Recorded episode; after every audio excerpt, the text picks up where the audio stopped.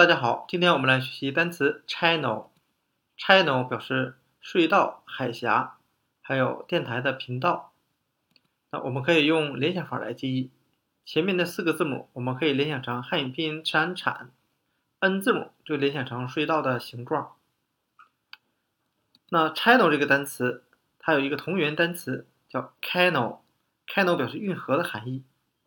啊，这两个单词的拼写是比较相近的。大家可以对比一下。那单词 channel 隧道、海峡和 canal 运河，它们与 can 是同源单词。，can 表示手杖、藤条，因为 can 这个单词它来自于拉丁语，表示芦苇的意思。